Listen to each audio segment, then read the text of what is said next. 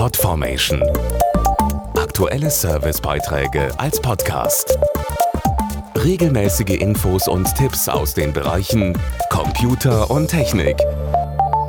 Klimaschutz bedeutet oft auch Kontoschutz. Das heißt, je besser wir mit Energie umgehen, desto mehr Geld sparen wir.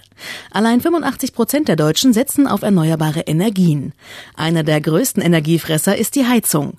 Fakt ist, in vielen Haushalten brodeln alte Öl- und Gasheizungen munter vor sich hin und verbrennen dabei nicht nur Energie, sondern auch das liebe Geld. In Deutschland ist die Modernisierung sehr gefragt. Es gibt insgesamt knapp 20 Millionen Haushalte in größtenteils unsanierten Häusern aus den 50er bis 70er Jahren und die heizen dort mit fossilen Energieträgern, Öl oder Gas. Insgesamt sind sogar 90 Prozent der Anlagen völlig veraltet und solche Heizgeräte haben nicht nur einen sehr hohen CO2-Ausstoß, sondern gehören auch zu den größten Energiefressern im Haushalt. Das belastet nicht nur die Umwelt, sondern auch eben unseren Geldbeutel. Sagt Gerold Freitag vom Wärmepumpenspezialisten Daikin.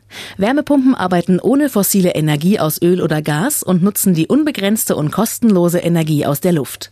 Sie wandeln diese in Heizungswärme um, auch bei Außentemperaturen von bis zu minus 20 Grad. Hinzu kommt die Energieeffizienz. Effizienz. So erzeugt ein Drittel der Energie 100 Prozent Wärme und spart bis zu 50 Prozent CO2. Damit zählen Wärmepumpen zu den umweltschonendsten Wärmesystemen. Der Einbau ist in Alt- und Neubauten möglich und das, wenn gewünscht, noch bevor der Winter da ist. Die Anlage kann innerhalb eines Tages montiert werden. Wir brauchen auch keine großartigen Mauerdurchbrüche, sondern bloß ein kleines Loch durch die Wand und innen drin nicht viel mehr Aufstellfläche als eine Waschmaschine. Die Daikin Altherma Wärmepumpe kann eben die komplette Heizungsanlage ersetzen oder aber auch nur unterstützen.